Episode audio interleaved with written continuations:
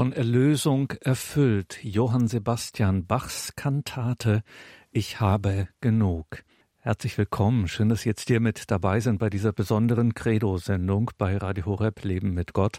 Mein Name ist Gregor Dornis. Ja, warum ist diese Sendung so etwas Besonderes? Sie ist etwas Besonderes, weil es heute mal wieder sehr musikalisch wird. Eine musikalische Sendung. Wir blicken auch heute noch einmal auf das, den Weihnachtszyklus, ja, im Grunde endgültig abschließende bzw. vollendende Hochfest der Darstellung des Herrn am gestrigen 2. Februar. Und wir machen das musikalisch. Ist doch die Musik, so viel sei schon vorweg verraten, laut mittelalterlicher Musiktheorie, Vorspiel des ewigen Lebens. Wir hören heute wieder die Trierer Alttestamentlerin Professor Renate Brandscheid mit ihrer Reihe, beziehungsweise der Reihe von ihr und dreier ihrer Schülerinnen und Schüler, die Reihe Licht in der Dunkelheit, biblische Impulse zur Theologie des Weihnachtsfestes. Professor Renate Brandscheid stellt uns zum abschließenden achten Teil dieser Reihe die Kantate Johann Sebastian Bachs aus dem Jahr 1727 vor, die Kantate Ich habe genug, eine Kantate zur Darstellung des Herrn, in deren Zentrum der Lobgesang des Simeon steht. Ich habe genug, ich habe den Heiland, das Hoffen der Frommen, auf meine begierigen Arme genommen. Ich habe genug, ich hab ihn erblickt, mein Glaube hat Jesum ans Herze gedrückt, nun wünsch ich noch heute mit Freuden von hinnen zu scheiden.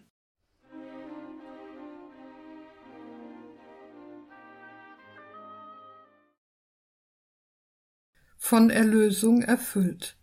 Johann Sebastian Bachs Kantate Ich habe genug, Bachwerke Verzeichnis 82. Liebe Hörer und Hörerinnen von Radio Horeb. Auf alten Kirchenorgeln findet sich manchmal in lateinischer Sprache der Satz Musica Preludium vitae aeternae. Die Musik ist ein Vorspiel des ewigen Lebens. Denn Musik so die mittelalterlichen Musiktheoretiker, ist ein tönendes Gleichnis für die von Gott in die Schöpfung hineingelegte Ordnung und damit auch für seine allumfassende liebende Zuwendung zum Menschen. Wenn aber Musik die Möglichkeit bietet, die Gegenwart Gottes auszudrücken, dann hat sie als Brücke zwischen Gott und Mensch auch einen hervorragenden Ort im Gottesdienst. Sie dient dann nicht nur der Verschönerung, sondern ist ein wesentliches Element des gottesdienstlichen Vollzuges, dessen Wirkung der Komponist Johann Sebastian Bach einmal in folgende Worte gekleidet hat. Bei einer andächtigen Musike ist allezeit Gott mit seiner Gnaden Gegenwart. Also bei einer Musik, die aus dem Hören auf das göttliche Wort kommt und daher auch andere zur Andacht bewegen kann. In eben diesem Sinn setzt Bach in seinen Kantaten die Feste des Kirchenjahres mit ihren Glaubensinhalten in Musik um. Das war für ihn als Thomas Kantor in Leipzig aber nicht nur eine Amtspflicht, sondern ein Komponieren aus der Überzeugung seines Herzens heraus, wie es die unter seine Partituren gesetzten Abkürzungen JJ für Jesu Juva, Jesus Hilf und SDG für Soli Deo Gloria, Gott allein zur Ehre, sowie seine theologische Bibliothek beweisen, von der wir durch ein Nachlassverzeichnis Kenntnis haben. Im Jahr 1727 komponierte Bach in Leipzig eine Kantate zum Fest Mariä Reinigung oder Darstellung des Herrn, die wir heute zur Abrundung unserer Vortragsreihe hören und meditieren wollen, um sie in die weihnachtliche Nachfolge Jesu aufzunehmen. Sie trägt den Titel Ich habe genug und bezieht sich auf jene Erzählung im zweiten Kapitel des Lukasevangeliums, die ich im letzten Vortrag ausgelegt habe, wonach die Eltern Jesu gemäß dem mosaischen Gesetz das Jesuskind im Tempel Gott dargebracht haben. Im Zentrum der Kantate Bachs steht aber weder das Reinigungsritual Marias noch die Darstellung Jesu, sondern der Augenblick, in dem die Sehnsucht dem Ersehnten begegnet und Simeon einen Lobgesang anstimmt, den die Kirche in das offizielle Abendgebet aufgenommen hat, mit dem Menschen den Tag beschließen und ihr Leben Gott anheimstellen. Die Kantate besteht aus fünf Sätzen und ist einer Oper vergleichbar, aus Arien und Rezitativen zusammengesetzt, also aus Sologesängen, die einerseits vornehmlich Gefühle und Stimmungen ausdrücken und andererseits als eine Art Sprechgesang den Text stärker in den Vordergrund stellen. Betrachten wir zunächst den Eingangssatz, die Arie Ich habe genug, die mit einer längeren und ausdrucksstarken Melodie der Oboe beginnt. Dann setzt die Solostimme ein, die im Wechsel mit der Oboe und den mehr und mehr bewegt agierenden Streichinstrumenten in tiefer Erschütterung die folgenden Worte singt. Ich habe genug, ich habe den Heiland, das Hoffen der Frommen, auf meine begierigen Arme genommen, ich habe genug. Ich hab ihn erblickt, mein Glaube hat Jesum ans Herze gedrückt.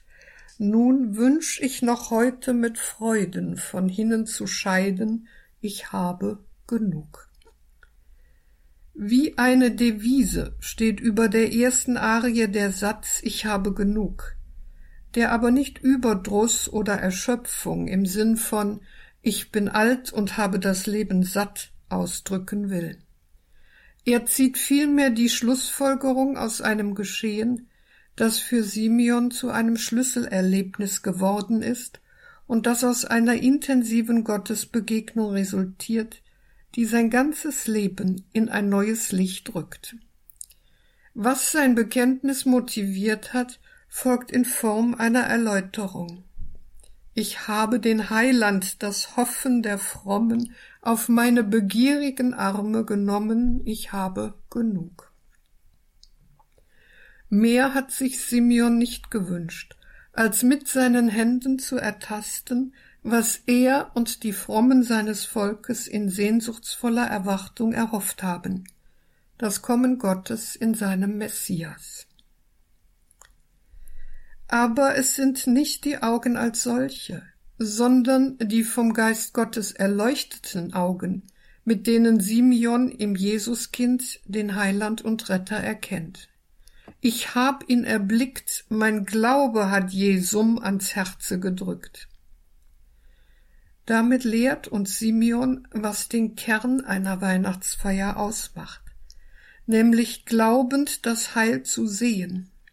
Zugleich bauen seine Worte eine Brücke zu uns heutigen Menschen, da wir, anders als Simeon, das Jesuskind nicht mehr leiblich im Arm halten, wohl aber mit glaubendem Herzen sehen und fassen können und auf diese Weise wie es der Theologe Karl Barth in einer seiner Predigten gesagt hat, teilnehmen an einer großen Verwandlung, die den engen Horizont der uns umgebenden Wirklichkeit aufreißt und uns antreibt, unser Leben im Licht der Möglichkeiten Gottes neu zu orientieren. Konsequent entsteht aus der innigen Glaubensgewissheit Simeons der Wunsch, noch heute mit Freuden von hinnen zu scheiden, also in Frieden zu sterben. Wo sonst der Tod den Menschen erschrecken lässt, hier wird er nicht als eine Qual angesehen, sondern als ein Durchgang zum wahren Leben. Das ist etwas grundlegend anderes als die Forderung nach einem Recht auf selbstbestimmtes Sterben. Denn nicht um den Abbruch eines ausweglos erscheinenden Lebens geht es im Wunsch Simeons. Er will ja den Tod nicht gewaltsam herbeiführen, sondern sein Leben vertrauensvoll in die Hände Gottes zurückgeben, weil es zur Reife gelangt ist. Ich habe genug, sagt er, mein Leben hat ausgeschöpft, was Gott in es hineingelegt hat.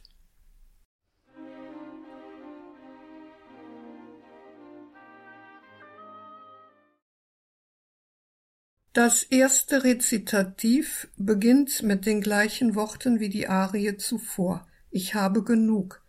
Dieses Mal aber in neuer Vertonung. Auf das Bekenntnis des Simeon hin geht jetzt der Fromme den Schritt vom Erkennen des Erlösers zur Sehnsucht nach dem Tod mit, wenn er singt Ich habe genug, mein Trost ist nur allein, dass Jesus mein und ich sein eigen möchte sein. Im Glauben halt ich ihn, da seh ich auch mit Simeon die Freude jenes Lebens schon. Lasst uns mit diesem Manne ziehen. Ach, möchte mich von meines Leibes Ketten der Herr erretten. Ach, wäre doch mein Abschied hier, mit Freuden sagt ich Welt zu dir, ich habe genug. Die Unruhe, mit der sich Simeon Zeit seines Lebens nach Gott ausgestreckt hat und sich dabei in seiner Hoffnung nicht beirren ließ, hat also auch den Frommen ergriffen, der sich ebenfalls an Jesus halten will. Hieran wird deutlich, dass die Kantate Bachs als Predigt in Tönen das Nachdenken der Hörer über die Bedeutung des biblischen Geschehens fördern und vertiefen will wenn sie zur Nachahmung Simeons auffordert und damit die Verbindung zwischen dem biblischen Text und der Gemeinde herstellt. Lasst uns mit diesem Manne ziehen. Dieser Aufruf will dazu anregen, das Leben zu überdenken und zu ändern, Vorausgesetzt, der Angeredete will Gott auch entgegengehen, will seinem Geist nicht ausweichen und die Umkehr nicht vor sich her auf ein später verschieben. Denn wenn das geschieht, bleibt er zwischen zwei Herren hin und her gerissen, zwischen Gott auf der einen und seinem auf Eigenmächtigkeit ausgerichteten Ich auf der anderen Seite. Darum bekennt der Fromme in Bachs Kantate, dass er zu einem Simeon werden will. Mein Trost ist nur allein, dass Jesus mein und ich sein eigen möchte sein. Wenn wir uns durchringen, zu einem solchen Bekenntnis ernsthaft Ja zu sagen, dann ändert sich auch unser Blick auf das Leben, das dann zwar keineswegs wie von Zauberhand von allen Nöten und Sorgen befreit ist. Wohl aber kommt ein innerer Friede, eine innere Erfüllung, in der sich wie bei Simeon und dem frommen Leben und Tod berühren. Mag uns auch die Todessehnsucht, die der Fromme in Simeons Nachfolge äußert, auf den ersten Blick fremd erscheinen. Schließlich leben wir alle gern und haben unsere Familie, Freunde und Aufgaben, so ist sie doch konsequent. Denn wenn wir das Leben einmal mit den Augen der Heiligen Schrift betrachten, dann wird deutlich, was es eigentlich sein sollte, aber in Wahrheit nicht ist, weil der Mensch aus sich heraus unfähig ist, im Sinne Jesu zu handeln. Dann sehen wir die Gräueltaten dieser Welt, von denen wir Tag für Tag mehr erfahren, als uns lieb ist, die Zerstörung von Leben und die Pervertierung der Wahrheit, in die wir verwoben sind, nicht mehr als gegeben an und verstehen, warum der Fromme in Bachs Kantate von den Ketten des Leibes gerne befreit wäre. Dieser Ausdruck bezieht sich ja nicht nur auf schwere Krankheiten, die die Lebensqualität rauben, so dass man ein Ende herbeiwünscht, sondern hat im Blick was der Apostel Paulus im Römerbrief Kapitel 7, Vers 21 bis 24 sagt. Ich stoße also auf das Gesetz, dass in mir das Böse vorhanden ist, obwohl ich das Gute tun will. Denn in meinem Innern freue ich mich am Gesetz Gottes, ich sehe aber ein anderes Gesetz in meinen Gliedern, das mit dem Gesetz meiner Vernunft im Streit liegt und mich gefangen hält im Gesetz der Sünde, das in meinen Gliedern herrscht. Ich elender Mensch, wer wird mich aus diesem dem Tod verfallenen Leib erretten? Das ist der Grund, warum der Fromme, der wie Simeon in Christus das Heil erkannt und die Welt gesehen hat, so wie sie ist, von ihr Abschied nehmen und mit seinem Ich habe genug sagen will, eine vergängliche und trügerische Welt hält keine wirkliche Erfüllung bereit. So markiert sein Todeswunsch die Sehnsucht nach jenem Leben in Fülle, das in der Person Jesu Christi Eingang in diese Welt gefunden hat. Zwar sind in der heutigen Zeit derartige Gedanken nicht gerade attraktiv, andererseits gibt es viele Menschen, die, selbst wenn sie finanziell abgesichert und gesellschaftlich anerkannt sind, von der Angst geplagt werden, ein vergebliches Leben zu führen, ein Leben ohne Sinn und Ziel. Lasst uns mit diesem Manne ziehen, singt, musikalisch betont, der Fromme und verbindet damit, insofern die Aufforderung auf Simeon und Christus gemünzt ist, eine doppelte Nachfolge. Sie allein kann uns den Verstrickungen und Ängsten dieser Welt entreißen und jenem neuen Leben zuordnen, das in Christus gekommen ist und das sich im Jenseits erfüllen wird hören wir nun das erste Rezitativ.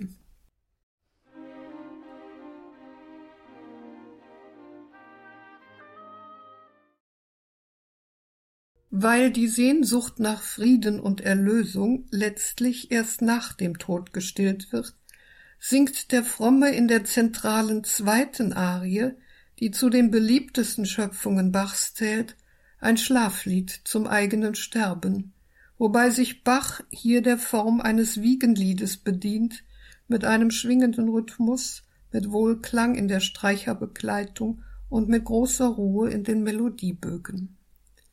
Unterbrochen wird das zugleich friedvolle und melancholische Schlummerlied von zwei markanten Zeilenpaaren, in denen der fromme Abschied von der Welt nimmt schlummert ein, ihr matten Augen fallet sanft und selig zu. Welt, ich bleibe nicht mehr hier, hab ich doch kein Teil an dir, das der Seele könnte taugen. Schlummert ein, ihr matten Augen fallet sanft und selig zu.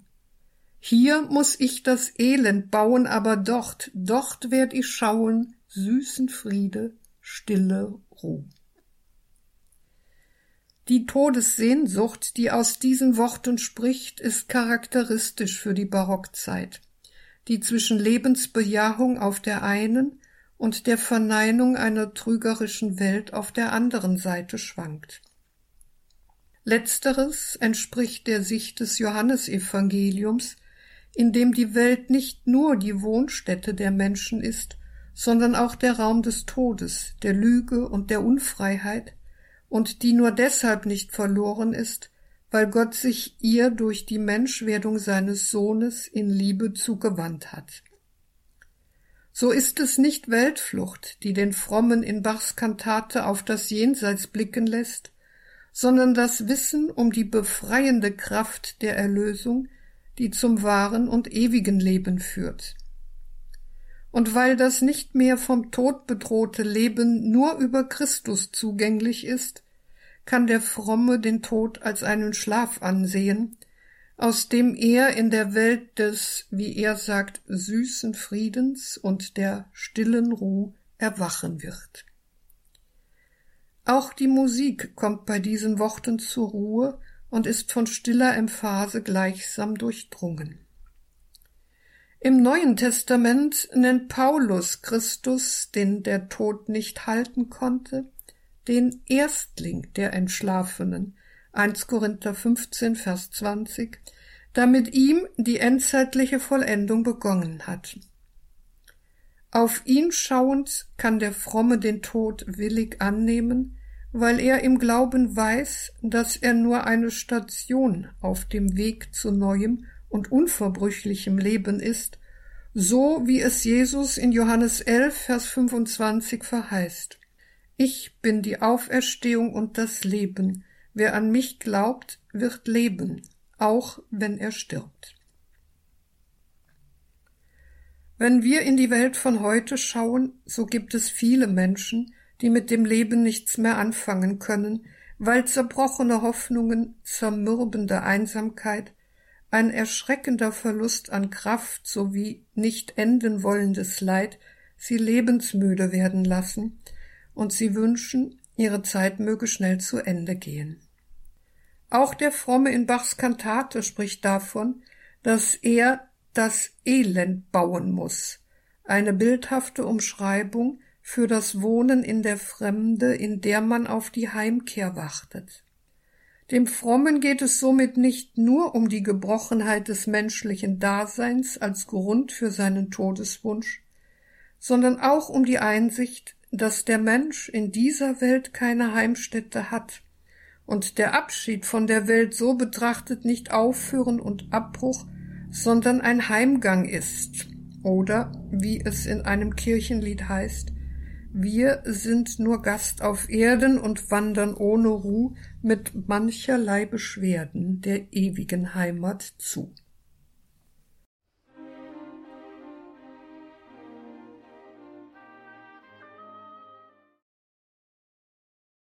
Das zweite Rezitativ geht in der Vorfreude auf das ewige Leben noch einen Schritt weiter und führt den Zuhörer bis an den Rand des Grabes. Mein Gott, wann kömmt das schöne Nun, da ich in Frieden fahren werde und in dem Sande kühler Erde und dort bei dir im Schoße ruhen? Der Abschied ist gemacht, Welt, gute Nacht.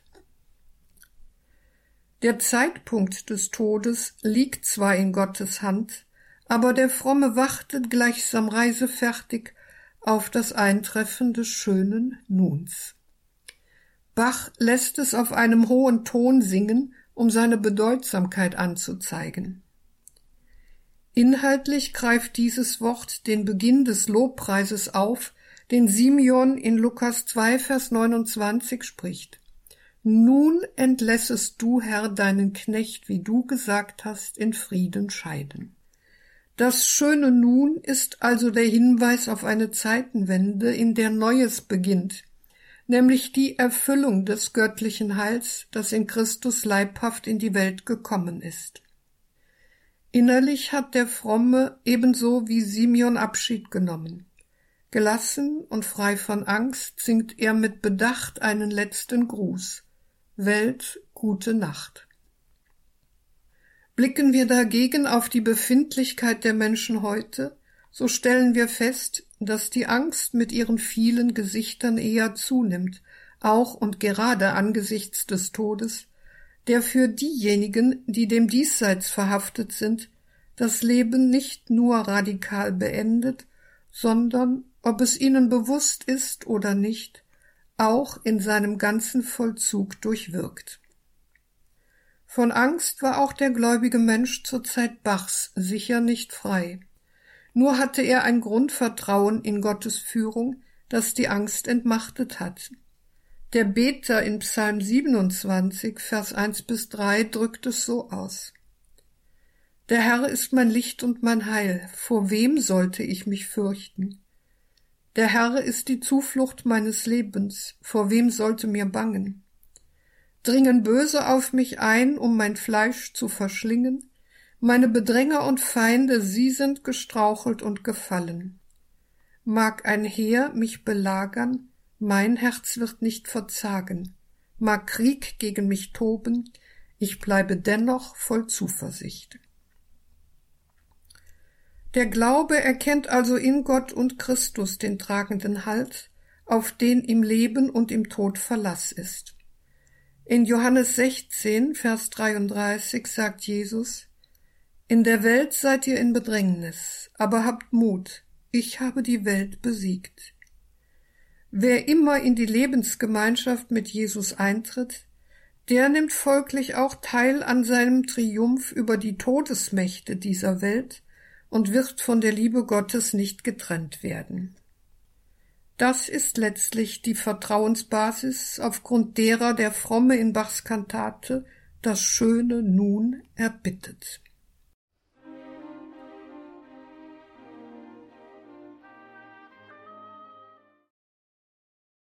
Die Schlussarie mit ihren virtuosen Koloraturen, die von der Solo-Oboe und der Solo-Violine umspielt werden, klingt wie ein freudig drängender Tanz, mit dem der befreite Fromme seinem Ziel entgegeneilt und der die Erfüllung bei Christus zu sein vorwegnimmt.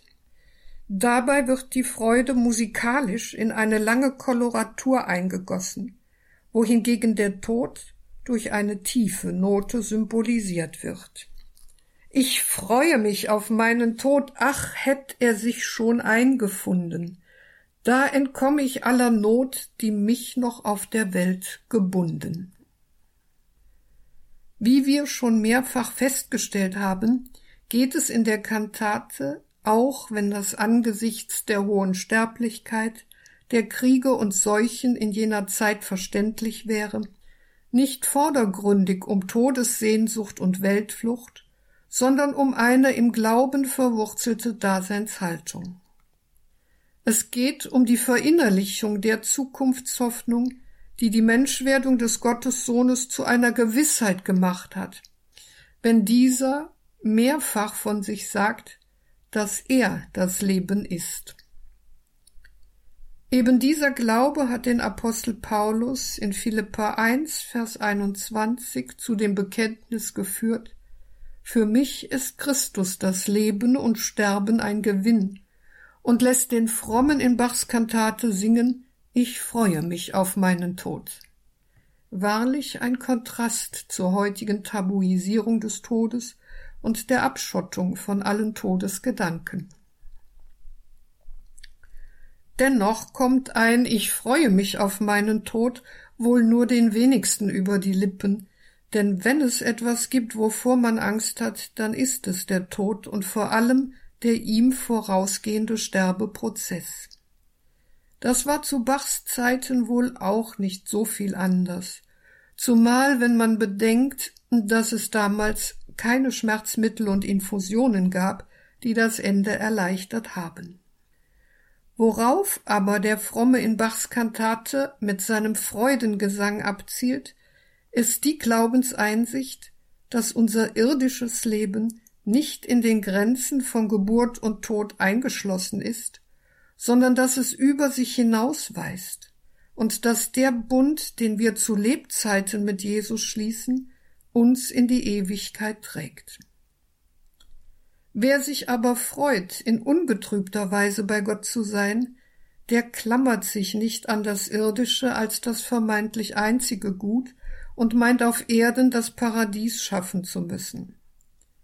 Er weiß vielmehr, wie es eine beliebte Wortprägung der Barockzeit sagt, dass Christus der Tod des Todes ist und es folglich eine Befreiung von allen irdischen Zwängen anfanghaft schon jetzt gibt. Deshalb ist es auf Erden die Bestimmung des Menschen, reif zu werden für das Reich Gottes. Ich habe genug, hat der Fromme zu Beginn gesungen. Die Begegnung mit Jesus hat sein Leben, aber auch seinen Tod radikal verändert, der nun der Eingang zu einem Leben in Fülle ist. Darum kann der Gesang des Frommen am Schluss der Kantate gleichsam zum Tanz angesichts des Todes einladen.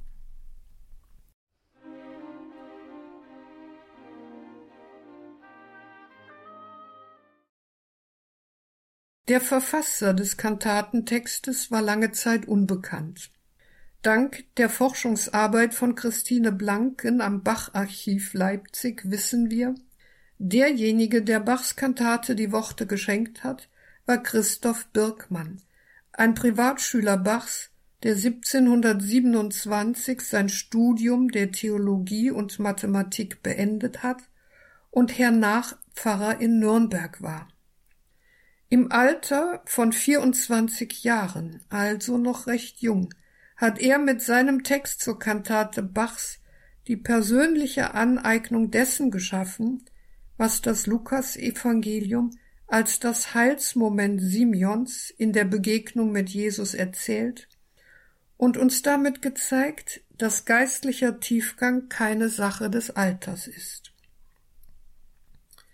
In Verbindung mit der musikalischen Gestaltung durch Bach ist dabei eine Predigt in Tönen entstanden, die uns nicht nur den untrennbaren Zusammenhang von Weihnachten und Ostern vermittelt, sondern uns auch mitnimmt in die Sehnsucht nach dem kommenden Reich Gottes, das für nicht wenige nur eine blasse Idee ist, die nichts in Bewegung setzt.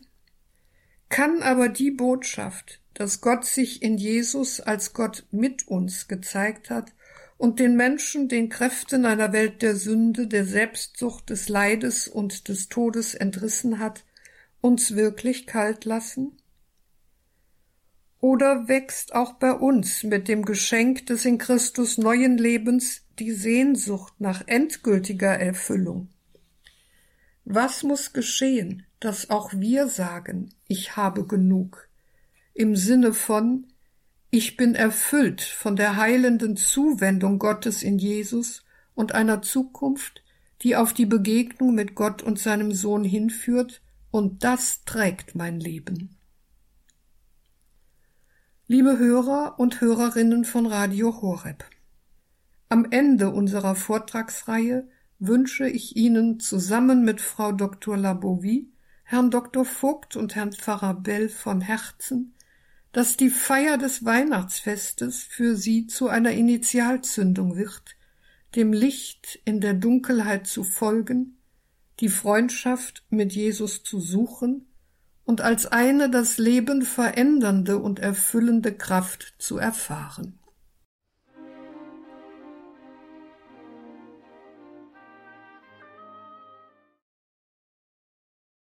In der heutigen Credo-Sendung bei Radio Horeb Leben mit Gott hörten Sie die Trierer Alttestamentlerin Professor Renate Brandscheid. Mit dieser Sendung klingt die Reihe aus Licht in der Dunkelheit, biblische Impulse zur Theologie des Weihnachtsfestes. Thema heute war Johann Sebastian Bachs Kantate Ich habe genug aus dem Jahr 1727. Liebe Hörerinnen und Hörer, Liebe Hörerinnen und Hörer, wenn Sie in unsere Mediathek schauen, wenn Sie das nachhören, dann scrollen Sie doch einfach in der Mediathek bei der Credo-Sendung auch ein bisschen herunter. Wie gesagt, es ist der achte Teil dieser Reihe Licht in der Dunkelheit, biblische Impulse zur Theologie des Weihnachtsfestes. Hören Sie ruhig, hören Sie gern auch in die anderen vorangegangenen Teile hinein. Eine schöne, eine wertvolle Reihe von Professor Renate Brandscheid und drei ihrer Schülerinnen und Schüler. Am Ende haben Sie noch einmal die Grüße und Wünsche gehört von Dr. Sandra Labouvi von Dr. Sven Vogt und von Pfarrer Dietmar Bell. Danke Ihnen allen fürs Dabeisein. Danke, dass Sie die Gebetsgemeinschaft, die Glaubensgemeinschaft von Radio Horeb möglich machen durch Ihr Gebet und Ihre Spende. Die Radiofamilie braucht einfach Ihre geistliche und materielle Unterstützung. Ohne die könnten wir nicht existieren. Danke allen dafür. Hier folgt jetzt um 21.30 Uhr die Reihe Nachgehört. Mein Name ist Gregor Dornes. Ich wünsche Ihnen allen gottesreichen Segen.